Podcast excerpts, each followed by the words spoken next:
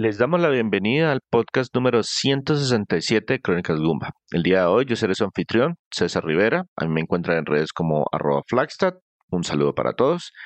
Y me acompaña Víctor Dalos. A mí me encuentran en arroba Gumba Víctor. Buenos días, tardes, noches, según nos escuchen.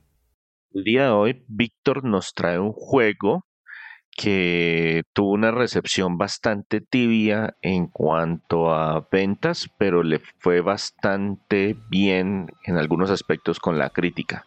¿De qué juego vamos a hablar, Víctor, y qué nos vamos a quedar escuchando?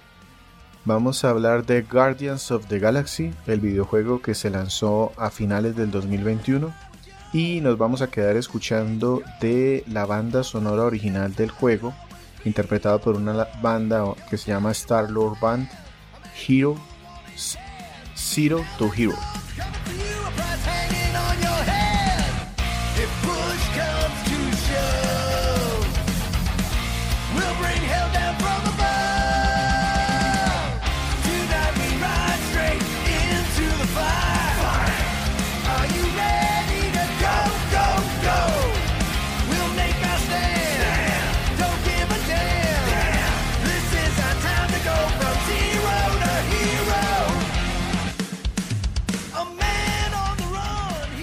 Los invitamos a que nos sigan o se suscriban en la plataforma de podcast que nos estén escuchando. Eso nos ayuda muchísimo a ganar visibilidad dentro de la misma plataforma, a que más personas nos encuentren y es completamente gratis. Victory. Guardians of the Galaxy. Este juego fue publicado por quién, desarrollado por quién, cuándo salió, en qué plataformas está disponible. Bueno, aquí tengo varios temas, aunque corticos. Voy a hablar un poquito sobre el juego, luego sobre Guardians of the Galaxy y por último sobre el desarrollador. Sobre el juego, se anunció por primera vez en 2017 cuando Marvel hizo público que iba a colaborar con Square Enix para llevar varios de sus juegos de licencias de superhéroes, de, su licencia de superhéroes a videojuegos.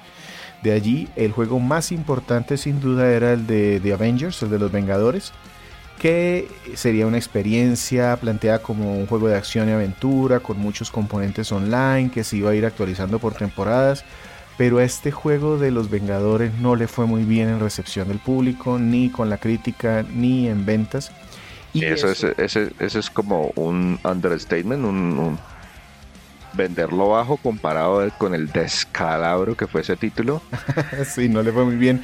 Eh, es que estaba tratando de ser amable. Pero sí, realmente eh, fue, fue un desastre para la compañía, tanto que al poco tiempo de haber, eh, digamos que anunciado mucho del contenido adicional, tuvieron que empezar a decir que ya, ya no tenía más actualizaciones. Y eso en parte sucedió porque ese juego estuvo muy diseñado como un juego como servicio. Entonces la idea era que uno pagara temporadas, pagara cajas y botines y pues, cosas adicionales y algo que fue muy popular de pronto hace unos 5 o 6 años cuando estaba Destiny, Destiny 2, muchos de los juegos de Ubisoft, pero que llegó tarde a, ese, a esa moda y el público no lo recibió muy bien. El caso es que eso le cobró factura a este juego porque se anunció posterior al juego de los Vengadores y ya venía como con, con, esa mala prensa. Sí, me recuerda un poquito el, escenario de, Assassin's Creed 4 Black Flag o Assassin's Creed Syndicate. Correcto. Que a pesar de que son juegos muy buenos dentro de la franquicia, las ventas de esos títulos en particular se vieron opacadas por las entregas inmediatamente anteriores. Sí, el Unity. Entonces, Unity que, y, el 3 que tuvieron muchísimos bugs y cosas por el estilo. Ellos no pagan el plato. El plato lo pagan, los platos rotos los pagan el siguiente juego de la franquicia, a pesar de que la calidad sea más alta. Así es, este juego al final se lanzó en octubre del 2021 y está disponible para los PlayStations, los Xboxes y PCs.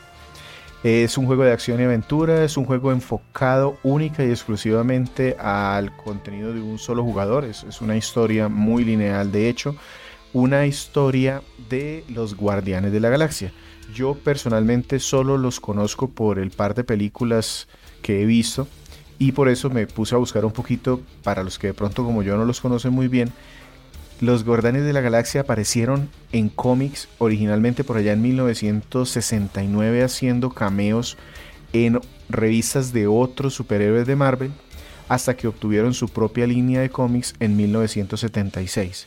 Luego en el 2008 hicieron una renovación de la historia, sacaron una serie y en el 2015, debido a que acababa de salir una película a la que le fue bastante bien en taquilla, renovaron esa historia de los cómics, renovaron el equipo y se relanzó la serie de los cómics.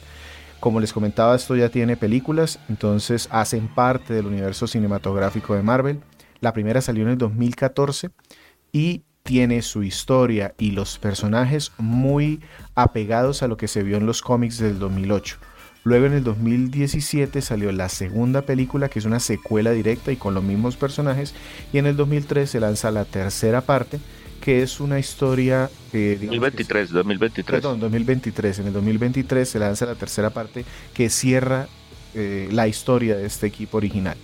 Además, esto tiene series de televisión, tiene un especial navideño que está por allá en Disney Plus. Eh, de alguna forma se relaciona con varias de las otras series de Marvel.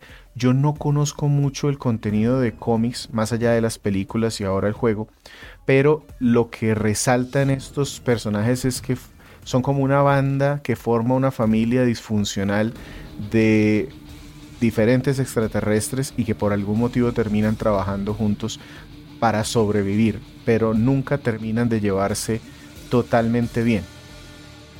Ya para hablar del desarrollador, este juego lo llevó o lo, lo desarrolló Eidos Montreal. Eidos como compañía grande, sin el Montreal, se creó por allá en 1996. Yo creo que ya habíamos hablado un poquito de esto. Y sí, en algún momento. El caso es que tiene franquicias. para los Tomb Raiders. Ajá, exacto, porque de sus franquicias más famosas está Tomb Raider, está Hitman, está Deus Ex, está Legacy of Kane. Y ya Eidos, Eidos Montreal se creó en el 2007 como una medida para expandir el estudio era uno de los primeros y uno de los primeros proyectos de Eidos Montreal fue Deus Ex Human Revolution, que era el tercer juego de la serie, de ese hablamos nosotros aquí en un podcast hace muchos años. Y en 2009 Square Enix los compró y le dio a Eidos Montreal el desarrollo del el reboot de Tomb Raider, el de Deus Ex y el de una serie que se llama Thief. Que este pues no sonó mucho. Se lo tengo, es uno de mis compromisos del año 2023, entonces no creo que lo traiga al podcast porque es un juego muy viejo de, prácticamente el lanzamiento de la generación, pero sí, las, lo compré sabiendo que tiene muchos problemas. los tres juegos del reboot de Tomb Raider están en podcast, los invitamos a escucharlos, incluso creo que uno de ellos estuvo nuestro amigo Renzo por ahí ayudándonos con él. En el tercero, en Shadow of the Tomb Raider. Correcto. En el 2020, Square empezó a cambiar su enfoque general de su compañía y de todos sus estudios. Entonces tomó sus estudios occidentales y empezaron a sufrir reducciones drásticas de personal. En el 2022 se perfeccionó la venta de Eidos a Embracer Group.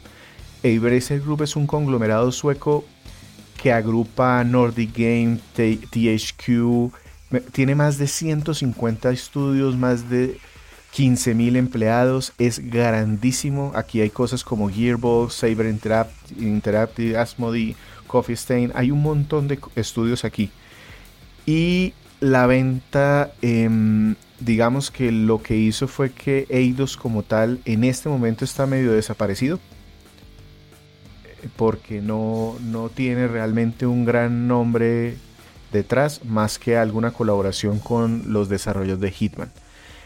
De nuevo volviendo a este juego, al de Guardians of the Galaxy no le fue nada bien en ventas, producto del despeñadero que fue el juego de Avengers como, como decía, pero eh, la crítica poco a poco lo ha ido como, y más que la crítica, como ese boca a boca de los jugadores, eh, ha llevado a que este juego de alguna manera lo pruebe gente. Eso fue lo que a mí me pasó. Yo lo vi en Game Pass y por ahí como que le había escuchado que el juego tenía como una buena reseña y dije, pues vamos a probarlo. No parecía tan largo y resultó que, que mm, terminé el juego y le puse más horas de las que esperaba ponerle. Listo. Yo también tengo el juego. pero es de esas compras de que literalmente me llegó el día de ayer, entonces no tuve la oportunidad de jugarlo, pero una de las razones por las que decidí comprarlo, además de que está muy, muy, muy barato, porque precisamente con tantas unidades que se produjeron y las ventas bastante reducidas, y que empezara a salir en otras plataformas de, descarga digital, eso reduce el precio de algunos títulos. Entonces, por eso decidí darle la oportunidad, primera razón. Y la segunda razón fue que este juego fue nominado en los Video Game Awards del 2021, si mal no recuerdo, como título A eh, dentro de la categoría de mejor narrativa. Y traigo esto a colación precisamente porque esa viene siendo mi primera pregunta, Bárbara Víctor. ¿De qué va la historia de este juego y si se merece esa nominación? Bien, voy a decirles primero de qué se trata y luego voy a dar mis impresiones. La historia, para empezar, es diferente a la de las películas. Les recuerdo, es el único material de origen que yo conozco. Es diferente. Se, se, encuentra con algunas cinemáticas retrospectivas, incluso que son diferentes a las que se veían en las películas, pero se siente como una aventura completa. Y además que empieza y concluye y que puede tener de aquí derivaciones para futuras historias. ¿Qué tenemos aquí? A los Guardianes de la Galaxia, que son eh, un grupo de personajes extraterrestres de diferentes razas, con diferentes habilidades, con diferentes personalidades. Resulta que este equipo eh, ya desde hace algún tiempo está... Yo tengo una pregunta cuando dice que tenemos a los Guardianes de la Galaxia. ¿Son los mismos Guardianes de la Galaxia que aparecen en las películas? ¿Es la misma alineación? No, los cambiaron, pero a diferencia de lo juego, del juego de los Vengadores, que una de las grandes críticas. No, espere, espere, no, no, espere. Pero es la misma alineación, son los mismos personajes. Sí, son los ah, mismos. Tenemos a Star Lord, que es eh, Peter Quill, que es el, el líder pues, del equipo. Es un fanfarrón, pues allí que se da un nombre como para tratar de llamar la atención, pero realmente nadie lo conoce en la galaxia. De hecho, hay, una escena muy, muy entretenida al principio del juego en donde precisamente está la policía espacial haciendo la presentación de cada uno de ellos porque los capturaron y a cada uno de, sus personajes. Entonces dice Rocket Raccoon es un ah, eh, hacker, eh, maneja armas, ha atracado no sé cuántas cosas, es muy peligroso. Este árbol parlante que se llama Groot es de una raza que está prácticamente extinta y tiene una fuerza sobrehumana y es prácticamente inmortal. Eh, Drax que es un asesino de no sé qué y no tiene sentimientos y siempre está de mal genio. una asesina intergaláctica que es hija de Thanos. O sea, la describen con mucha fanfarria y cuando llegan, ah, y ese humano y realmente él estaba esperando que dijeran algo muy, muy, importante de él. Pero ese es el equipo. Ya son un equipo desde hace tiempo. Eh, y sobre todo se entiende por la forma como se tratan entre ellos. El caso es que a este equipo, este equipo se metió en problemas con la policía espacial, que aquí se llama Nova Corps, y les ponen una multa, una multa altísima. Star Lord usa sus habilidades y lo que logra, sus habilidades según él son convencer a la gente, llegar a acuerdos, eh, porque él es, cree que es muy eh, atractivo y... y la capacidad de negociación. Exacto. Y lo que logra es que les aumenten la multa y que les toque ponerse a hacer trabajos más peligrosos de los que normalmente hacen ellos, que ellos vienen siendo algo así como mercenarios, para tratar de conseguir el dinero que necesitan para cubrir esa multa. El tema es que entre esos trabajos terminan robándole a una regente muy poderosa, se hacen varios enemigos entre los cazarrecompensas, terminan en un lío eh, contra un culto por allá religioso, pasan un montón de cosas y que todas, en todo lo disparatado del tema, se sienten muy creíbles y en general son bastante divertidas. Cuando me preguntaba entonces si, si era para tanto, es una narrativa muy lineal, pero muy divertida hay muchas cinemáticas, muchas conversaciones entre los personajes, todo el tiempo alguien está hablando, hay muchos archivos por allí escritos, videos, fotos, que ayudan a redondear el ambiente, es decir, no es solo la narrativa de, la cinemática, sino que también hay elementos que nosotros encontramos durante la exploración que nos ayudan también a, lograr ese ambiente espacial, alienígena, las escenas retrospectivas también nos ayudan a entender un poco por qué está pasando cada uno de los personajes, porque todos tienen traumas y todos reaccionan de formas raras, pero se, uno los entiende. Eh, están muy bien escritos, están muy bien logrados, tanto los personajes como la relación entre ellos y el universo en el cual ellos están metidos que es totalmente distópico. Eh, e, eso me, gustó mucho. Que de pronto me alcanzó a mí a, cansar un poquito que en algunas secciones las cinemáticas sobre todo pueden ser muy largas, pero las atenúan metiéndole decisiones en algunos puntos. Entonces estamos en la mitad de una cinemática y alguien le hace una pregunta a Star-Lord, porque nosotros siempre estamos, eh, digamos que a quien controlamos es a este Peter Quill, y esas decisiones normalmente nos dan dos o tres opciones de respuesta, afectan de alguna manera la ruta que va a continuar en la historia. No cambia el final, pero sí cambia en algo el desarrollo del capítulo. Entonces, si en la respuesta trato mal a un compañero, puede ser que ese compañero se vaya y tenga que surcar la siguiente parte de la historia sin él. O sea, las decisiones tienen algún tipo de consecuencias, pero no necesariamente en la trama final, sino dentro de las acciones que vienen a continuación. Sí, por, por ejemplo, yo recuerdo que en algún momento había la, estaba un puente y la forma de activar el puente, un puente de estos extensibles, y los controles estaban al otro lado del sitio donde nosotros estábamos. Y yo tenía la opción de coger a este Rocket Raccoon y lanzarlo al otro lado, o no y si lo hacía, después pues tenía mis consecuencias, em, que, pues eran divertidas, pero también me podían poner algún tipo de reto después en el juego. Listo, Víctor. Entonces ya nos estaba adelantando un poquito, pues que estamos todo el tiempo controlando a, Star-Lord o a Peter Quill. Pero, ¿cómo se juega más o menos este Guardians of the Galaxy? Cuando no estamos en cinemáticas, esto es un juego de acción y aventura en tercera persona.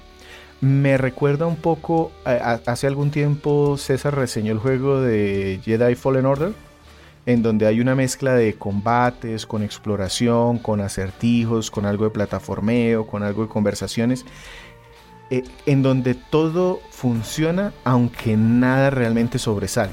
Controlamos a Star-Lord, entonces cuando estemos por allí en el mundo podemos caminar, explorar normalmente. No, son zonas muy amplias, pero sí pueden ser zonas con varias derivaciones en donde estamos en el mundo. Y Peter tiene un, eh, visor, se pone un casco y ese casco hace las veces como el modo detective en muchos juegos en donde me resaltan algunas cosas o me dan especificaciones de qué es lo que estoy viendo, aunque se cambia todo unos colores más simples. los mapas, como les decía, son lineales. Entonces la idea es que debemos buscar cómo ir avanzando. Puede haber algunos bloqueos eh, por aquí o por allá en donde lo que normalmente debemos hacer es o resolver un acertijo para el cual utilizamos las habilidades de los compañeros que nos acompañan. Entonces, por ejemplo, Groot puede con sus ramas crear un puente temporal para que todos crucemos. Drax puede romper cosas o mover objetos muy pesados. Rocket se puede meter por huequitos pequeños o interactuar con elementos tecnológicos y Gamora puede dar unos saltos acrobáticos, llegar a sitios que son muy complejos y ayudarnos a, ascender. Entonces la idea es que eh, si me siento medio perdido, que realmente eso es difícil en el juego, activo el visor y normalmente en el visor dicen, oiga, aquí se puede hacer fulanito de tal o, o me dan alguna pista que claramente me lleva a cómo resolver los acertijos.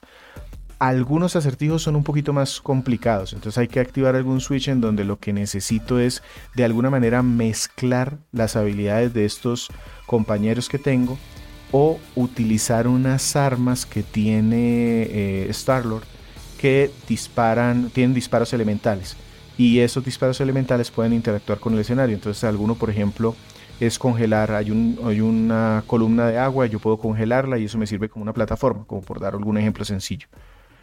Eso en cuanto a cómo me muevo en el escenario. Sí, yo tengo una pregunta en, ese aspecto. Son, el, juego se desarrolla por niveles, horarias? ¿Hay algo de backtracking o es el mundo 1, luego el 2, luego el 3, luego el 4, luego el 5? Se desarrolla por capítulos, la historia va avanzando a lo largo del capítulo y normalmente cada uno de los capítulos nos lleva a algún sitio, algún espacio diferente No hay backtracking, ese es un tema de pronto aquí importante porque en los escenarios, como les decía, de pronto hay algunas, algunas desviaciones. Esas desviaciones normalmente son para encontrar algún objeto coleccionable que me pueda dar historia o algunos ítems que sirven como moneda para luego mejorar las armas del personaje. Normalmente son mejoras en los disparos, en, los, en, el tema de combate, es lo que normalmente eh, podemos mejorar.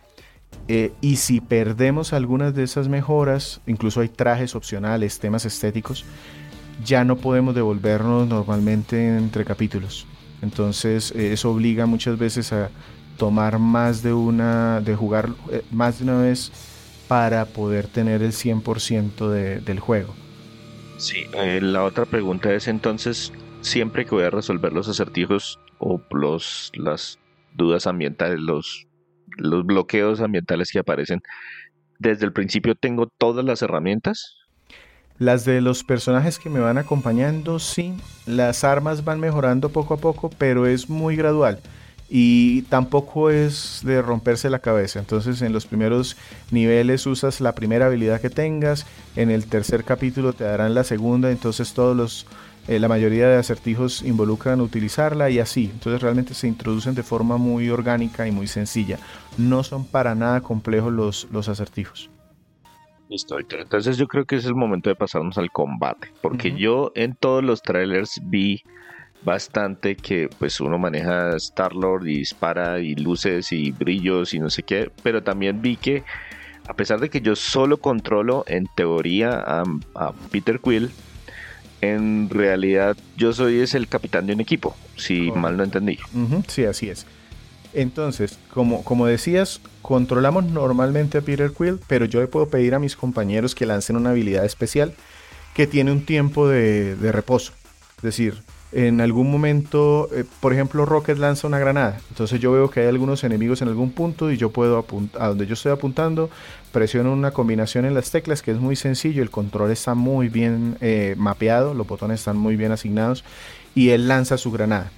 Luego debo esperar un tiempo hasta que él pueda de nuevo lanzar su habilidad. Y así con todos los demás. Entonces Gamora tiene unas habilidades que cortan. Eh, Drax levanta a la gente y lo lanza contra los otros. El, árbol, Groot, eh, los puede eh, inmovilizar durante un tiempo. Y aparte, Peter también tiene habilidades especiales. Entonces cuando se llena una barrita de su poder, él puede hacer alguna habilidad especial, se cargan las armas más de lo que es, o puede flotar un tiempo con unos cohetes que él tiene en, en las botas para poder esquivar más fácilmente, cosas así. Aparte, el, hay una barra especial que se va llenando para todo el equipo. Entonces ahí podemos hacer, digamos que algunos ataques combinados y puede llegar un momento en donde yo puedo incluso llamar a todos mis compañeros y dar algo así como una charla motivacional. Entonces llegan todos así al lado mío y es como en, esas conversaciones que hacen los jugadores de fútbol americano, que vienen todos al centro y, el coreback les está diciendo algo. Eh, y ahí nos dan opciones de respuesta. Entonces todos están, no, está muy complicada la batalla. Y entonces yo puedo decir si los animo o si les digo que se unan o que sean más eh, sigilosos y dependiendo de las respuestas que yo les dé yo voy viendo la cara de reacción de ellos tengo como dos o tres opciones y si los motivo bastante entonces se gana unos bonos eh, pueden lanzar sus habilidades o tienen alguna invulnerabilidad o no eh, es, es divertido también hacerlo y con los jefes más grandes pues también sirve bastante me queda una duda ahí sobre el combate, o más que sobre el combate. Ya nos mencionó que las, la parte de los acertijos estaba más bien del lado bajo de la escala de dificultad. ¿Qué tal está el combate? ¿Es, un poquito más retador o también es no, más.? También es sencillo. El, o sea, no, no, yo no soy muy hábil con estos juegos de, de disparos, pero no no me sentí en ningún momento como muy en problemas. Hay algunos, los jefes finales sobre todo, pueden llegar a ser muy retadores. sí me morí algunas veces, pero el juego no te castiga mucho porque hay puntos de salvado muy frecuentes, entonces sencillamente vuelves y, lo intentas y normalmente en los combates, justo antes del combate, ahí tienes tu, punto de guardado, entonces no, no lo vi muy, muy complicado. Además que si te dedicas a explorar, hay varias mejoras que también te ayudan a que esos combates sean eh, más sencillos. Listo, La duda entonces que me quedaría sería, de cuántas horas de juego estamos más o menos hablando. Yo, a ver, el juego se puede pasar por ahí, yo creo que en unas 15 horas. Yo me demoré unas 20, de las cuales más o menos un tercio fue con puras cosas de cinemáticas. Yo creo que incluso más, casi que dos tercios pudieron haber sido las de cinemáticas y el otro tercio. ¿La mitad? Sí, más de la mitad fueron con temas de explorar y conversar. Y lo del combate sí fue lo, de, lo, que, menos, lo que menos tiempo me, dio el juego. Eh, porque digamos que todas estas mejoras, eh, que es lo que de pronto te motiva a explorar y fue lo que me llevó a mí las horas adicionales, se dan por buscar en todos los recovecos del, del, mapa. Entonces ahí tú encuentras unos ítems y esos ítems se los llevas a una mesa de trabajo, ahí se pueden mejorar o las armas propias o se pueden gastar en el equipo para que eh, mejoren eh, o, ganen algunas habilidades adicionales. Eh, oh, se me, olvida de pronto una cosita que sí tiene este juego en bastantes ocasiones. Son em, Quick Time Events. Tiene, tiene eventos de estos que paran la acción y de pronto te marcan en la pantalla que debes presionar una combinación de botones cuando lleguen a un arito. Em, lo hacen como para aumentar el dramatismo en algunas escenas que se cayó la roca y quieres editarla en el último momento, pero a mí me cortaron realmente el, flujo. Hubo una que recuerdo que era un salto y la fallé como dos o tres veces y no tenía mucho sentido pues que me, detuvieran ahí. Eh, sí me, llegó a, molestar y son bastantes. Esa, sí me encontré varios de estos. Es que el problema con los Quick Time no es tanto la existencia de los mismos, porque pueden estar bien implementados, sino cuando utilizan ese mecanismo de presión X para no morirse. Que entonces, oiga, es que el castigo por, no hacer las cosas o lo suficientemente rápido o, lo suficientemente preciso es que pierda uno. Eso no, tiene, no, no sirve mucho. A mí me gustan, por ejemplo, implementaciones más, eh, no sé, como del estilo de... Una penalización posterior o algo así. O, no sé si de pronto ha visto juegos como God of War o creo que también Ninja, en uno de los Ninja Gaiden, en los que yo para rematar al oponente tengo que hacer una, eh, presionar unas... Pero si fallo, lo que hace es que el oponente no muere y me toca darle otros golpes adicionales para luego volver a intentarlo. No es que, ay, sí, fallé, entonces me morí. tampoco, ya es no, y en este tiene el problema que, nos morimos y nos toca ir al safe anterior. Y si bien en los combates no quedan muy lejos, en estos Quick Time Events a veces sí me, me pasó que tenía que recorrer un tramito para volver a llegar ahí, para volver a morirme, para devolverme. Entonces eso no, no me gustó mucho. Vale, Víctor. Entonces, no sé si haya algo más de la jugabilidad o nos pasamos a hablar de los aspectos técnicos. No, no porque este es un juego exclusivamente de un jugador de surcar la historia y que como incentivo para que lo juegues más están los coleccionables, entre ellos los trajecitos de los personajes. Listo. Entonces, pasémonos a los aspectos técnicos. Entiendo que Víctor lo jugó en un PC, entonces pues ahí va a depender un poquito el desempeño de, de, de la máquina que tengamos, pero en términos generales, ¿cómo se ve? Bueno, es un juego que no es un despunte gráfico en ninguna de las consolas en las que está, pero sí es muy bueno, es muy sólido. Yo resalto sobre todo el diseño de los niveles. Eh, yo entiendo que esto viene del material original porque todo se siente muy alienígena. Entonces hay un bosque que parecen fideos o tripas o hay naves espaciales gubernamentales que se siente como si fuera una oficina pero dentro de una nave espacial. Hay niveles psicodélicos. Em, eso está muy bien logrado, se siente creíble, hay muchos colores en este juego, eso, eso me, parece muy agradable. Eh, aparte, las interacciones de los personajes dentro de la nave tienen mucha personalidad y también nos permiten ese, ese, ese contexto, ese ambiente. Muchas veces que se pongan a hablar los personajes no es lo importante, es lo que yo le critico a muchos de estos juegos narrativos de historias súper profundas, que para tratar de describir a un personaje los tiene que echar toda la historia de su vida y tenemos que eh, aguantarnos unas conversaciones larguísimas.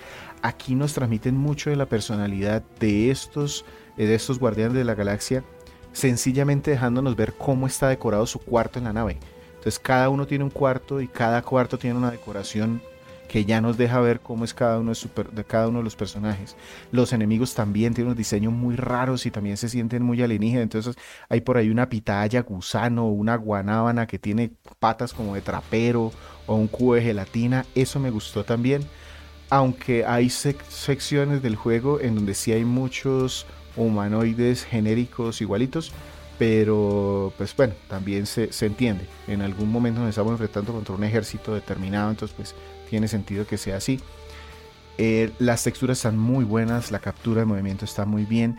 Este juego se hizo en un motor que se llama Dawn Engine.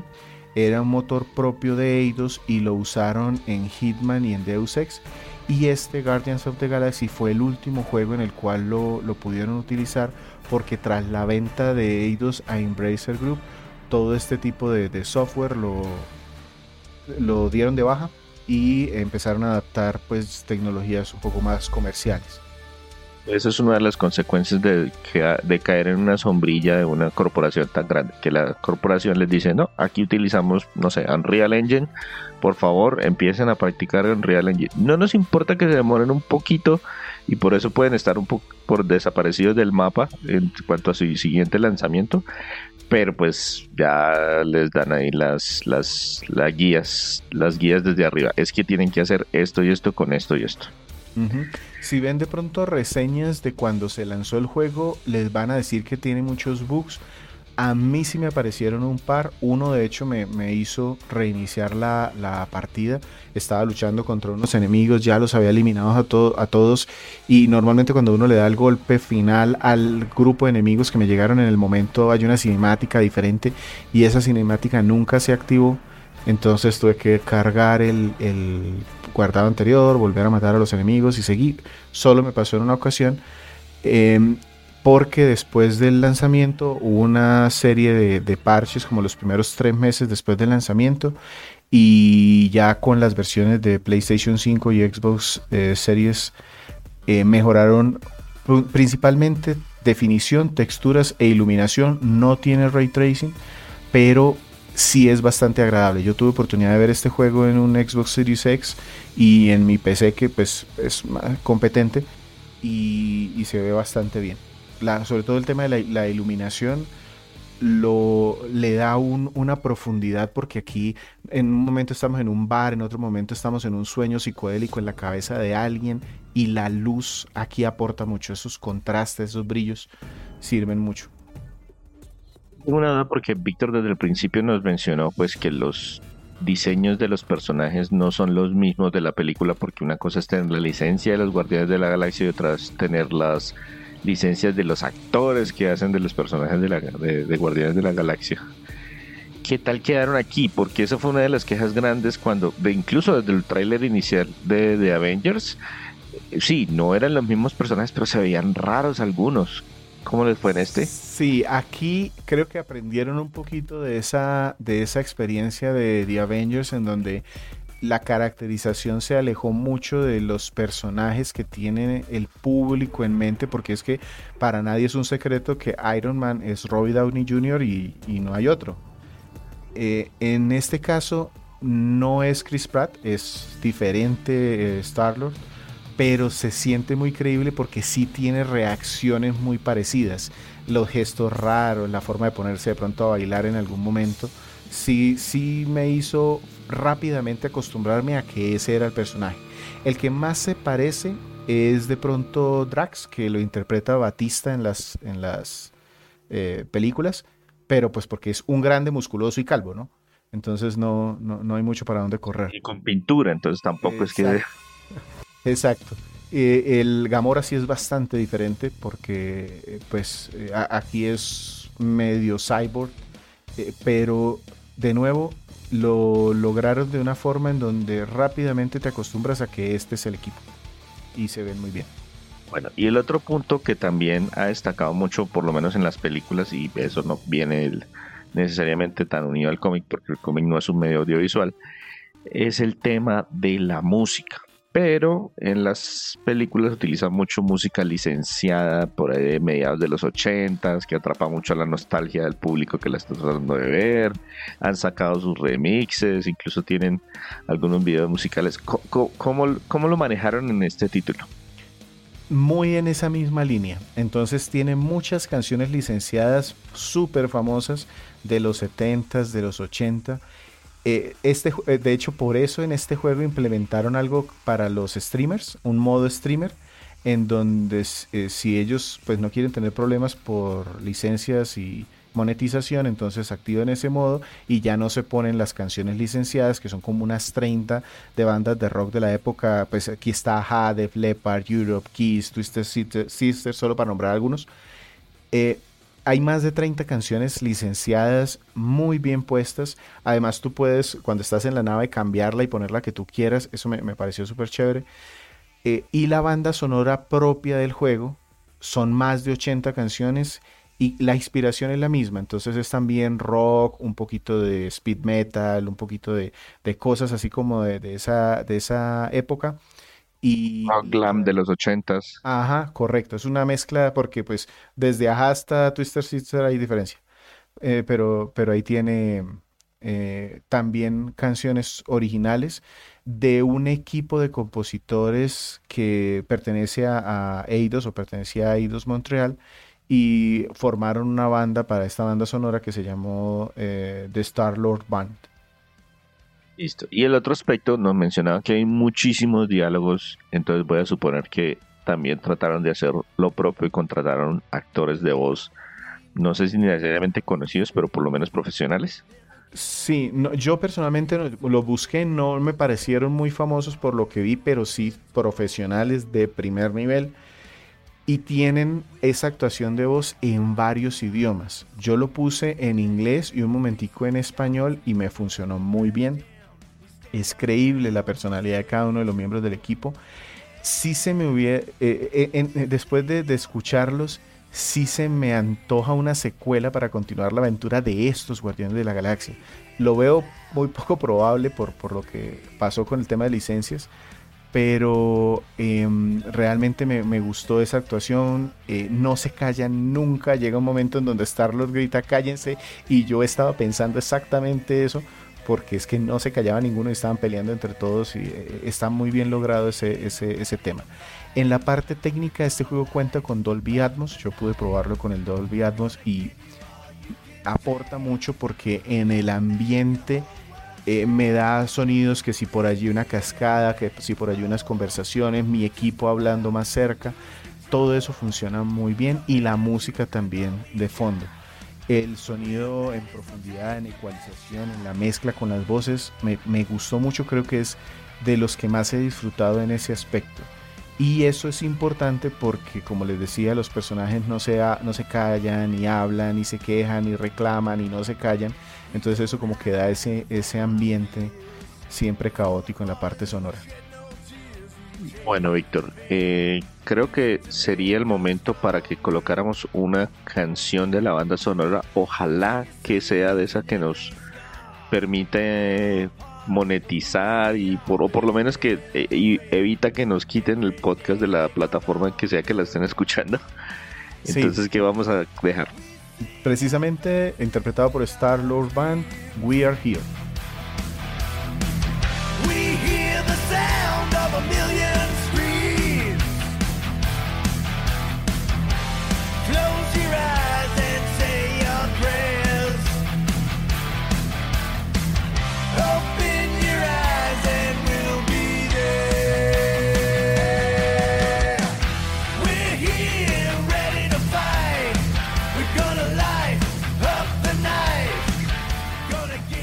Recuerden que nos encuentran en nuestra página web www.cronicasgumba.com. Ahí además del podcast también escribimos reseñas escritas de juegos normalmente retro. Y los invitamos también a que nos sigan en su plataforma de podcast favorito. Estamos en Spotify, iTunes, Google Podcasts, iBox, en muchas, muchas partes. Eh, si se suscriben a nuestras publicaciones nos ayudan un montón para crecer. El día de hoy, podcast 167, estamos hablando del juego Guardians of the Galaxy, publicado por Square Enix para múltiples plataformas. Eh, creo que están todo, incluso creo que está en Switch, hay una versión de nube de Switch. Cloud de Switch. Correcto. Entonces eso cubriría prácticamente todas las plataformas grandes. Ese lo lanzaron en octubre del 2021. Y llegó la hora de que Víctor nos diga cuáles son los aspectos positivos que encontró de este título. Bien, yo tengo cuatro puntos que me gustaron mucho. El primero, la interacción del equipo. Esa sensa yo, yo me sentí como si estuviese jugando una serie en una serie de los Guardianes de la Galaxia. Eh, todo es creíble por ridículo que parezca. Que si llega una llama azul que se come el cableado de la nave, o que si hay un coleccionista de bestias que se quiere robar a Groot, eh, eh, todo, todo me lo creí. Además que como es un juego, es mucho más largo que una película, me sirvió para entender mejor a los personajes, sus miedos, la relación entre ellos, y eso me gustó, esa, ese ambiente y esa creación del equipo me gustó mucho. Otra cosa, el aspecto técnico después de los parches, en general los gráficos, la iluminación, el frame rate y el diseño de los niveles me gustó bastante. No porque los niveles sean, digamos que intrincados o el plataformeo sea algo retador o que los acertijos sean, digamos que muy complejos. Me gustó por la sensación, sobre todo el aspecto visual. Eh, lo sentí muy alienígena, pero creíble al mismo tiempo. Tercer punto, tengo el guion la escritura tiene humor permanente. Y ese tema de que yo tome decisiones aporta mucho al clima y a la relación entre los personajes. Entonces, como les decía, eso de lanzar a Rocket por un risco y luego tener una pelea que, que, me afectó, eh, aunque al final lleguemos al mismo punto, me pareció que le da algo de vida a que las decisiones sí sirvan para algo. No solamente es que me, me echen otra retaíla de, de, historia, en algún punto incluso por tratar bien a alguno de los personajes me pude evitar pasar una, una sección que iba a ser como de medio sigilo y me pude meter por otro lado. Entonces eso me gustó. Y por último, la música. Es muy adecuada, ya digamos que muy de la mano de lo que se vio en las películas. Eh, me parecieron muy buenas las canciones licenciadas, me parecieron de muy buen nivel también las originales. el ajuste de las voces, el sonido, la parte técnica del sonido, esos fueron los cuatro puntos que me gustaron. Entonces, ¿encontró algún punto netamente negativo? Sí, uno que fueron los Quick Time Events, porque son muchos, se ponen en malos momentos y, como decía César, el recurso del Quick Time Event no es, mal, no es malo de por sí, pero en este juego lo sentí como los viejos, los juegos viejos que los ponían, que cortan el avance. Primeros, el Shenmue, el, el, el, Resident Evil 5, yo me acuerdo que... Y eran así, presione X para no morirse. Correcto, entonces ese, ese para mí sí fue un, fue, un punto que, me, me, alcanzó a afectar. De hecho yo paré el juego en algún momento porque en algún punto me, eso me fastidió, entonces lo dejé jugar como una semanita y ya lo, lo retomé. Hay otros puntos que no me molestaron tanto, pero que de pronto a alguien sí le pueden llegar a fastidiar. El primero, el balance entre las conversaciones, las cinemáticas y la acción. Como les decía, la parte de acción es realmente poquito. Yo creo que una tercera parte hay algunas escenas cinemáticas que son muy largas, conversaciones muy largas en donde a veces las decisiones que tomamos no, no, o no hay muchas decisiones por tomar y luego hay otras cinemáticas súper corticas en donde esa decisión sí es muy importante. De nuevo no daña el juego, pero sí sentí un desbalance ahí. Eh, hubo momentos en donde sí me, me sentí típico jugador de, de, de, estas consolas grandes que critican a veces, que dicen jugador de PlayStation que ponen el control al lado y trae las palomitas. Eh, eso, eso no me gusta mucho. El combate es otro punto que es simple y se me hizo repetitivo, aunque no es malo. El hecho de poder tener las, las mejoras y esto, pero el control de Star-Lord como que no cambia en todo el juego. Es decir, sí, ahora tengo un rayo que congela, pero pues antes era de plasma o, va a ser eléctrico o lo que sea, pero no, no, no cambió mucho la forma de jugar como tal. Y O sea, los, los, cambios, se siente que la evolución es muy poquita entre versiones de, de las armas. Así es. Y ya el último que de pronto le puede molestar a alguien es que te dan pistas automáticas, directas para todo. Entonces tienes un acertijo y si te pones el visor ya ahí está la pista y si no la captaste con el visor, seguro que a los dos segundos alguno de tus compañeros te va a decir, oye, ¿por qué no miras aquella roca? Y, pues eso le quita mucha, eh, digamos que reto, mucha gracia a, los puzzles, a los acertijos. Se me olvidó preguntar, ¿el juego tiene niveles de dificultad? Sí, el juego tiene varios niveles de dificultad. Yo ni me di cuenta, yo lo jugué en el Intended, así se llama, el modo que sería como el normal. Y que diseñó el señor programador originalmente. Ajá, y hay un par de, uno más fácil, uno más difícil y uno que incluso es custom, en donde se pueden ajustar si los combates son más fáciles o si los acertijos son más fáciles. Sí, es que en eso estaba pensando. Cuando me dijo, no, es que los, me dan demasiadas pistas. Hay algunos juegos que le, le, tratan a uno de decir, oiga, le voy a dar pistas, pero voy a esperar más tiempo si usted me dice que espere más tiempo. Entonces eso a veces lo juegan con eso en, los niveles de dificultad más altos, cosas por el estilo. Bueno, interesante que tenga ese nivel costo. Bueno, Víctor, entonces, para cerrar, cuénteme a quién le recomendamos este juego Guardians of the Galaxy para la consola que, tengan y después de recomendarlo, ¿en qué categoría lo clasificamos de nuestra escala? Yo, eh, este es uno de esos juegos que como tiene tantas cosas, varía, es, está basado, este, tiene una historia entretenida, no es complicado de por sí. Creo que cualquier persona podría acercarse a él sin mucho inconveniente. No tiene que ser un experto con el control tampoco. Entonces creo que para el gran público este es un juego adecuado.